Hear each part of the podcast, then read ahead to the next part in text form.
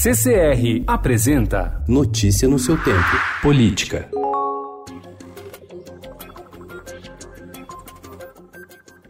A menos de um ano para as eleições municipais, um quarto das capitais brasileiras ainda não dispõe de estruturas completas de combate à corrupção. Sete dessas cidades não têm corregedorias para apurar eventuais desvios na administração pública, além de prevenir irregularidades. A adoção de um sistema de controle interno é considerada a medida imprescindível para evitar desperdício de recursos públicos e desvio de conduta dos servidores. A estrutura completa do controle interno prevê quatro unidades: ouvidoria, auditoria governamental, corregedoria Corregedoria e Controladoria. Levantamento feito pelo Estadão com base em estudo do Instituto Não Aceito Corrupção mostra que, além da falta de corregedorias, as únicas ferramentas comuns a quase todas as capitais são auditoria e ouvidoria. A exceção é São Luís, no Maranhão.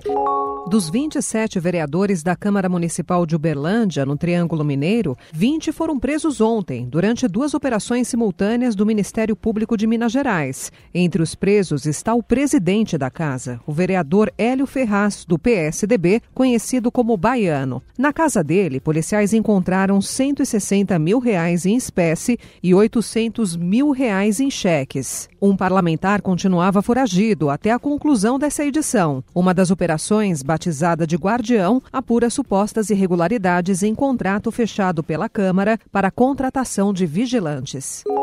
A Justiça de São Paulo suspendeu ontem o bônus natalino para servidores da Assembleia Legislativa do Estado, que beneficiou cerca de 3.200 funcionários da casa. Cada servidor recebeu na sexta-feira passada R$ 3.100 a mais no seu auxílio alimentação em dezembro. A despesa ultrapassou 10 milhões de reais. A decisão da Justiça, que tem caráter liminar, ou seja, provisório, foi tomada a pedido do advogado Rubens Nunes, um dos coordenadores do movimento Brasil Livre. O advogado alegou que a imoralidade do ato da mesa diretora da Assembleia é inquestionável e indiscutível, assim como sua ilegalidade.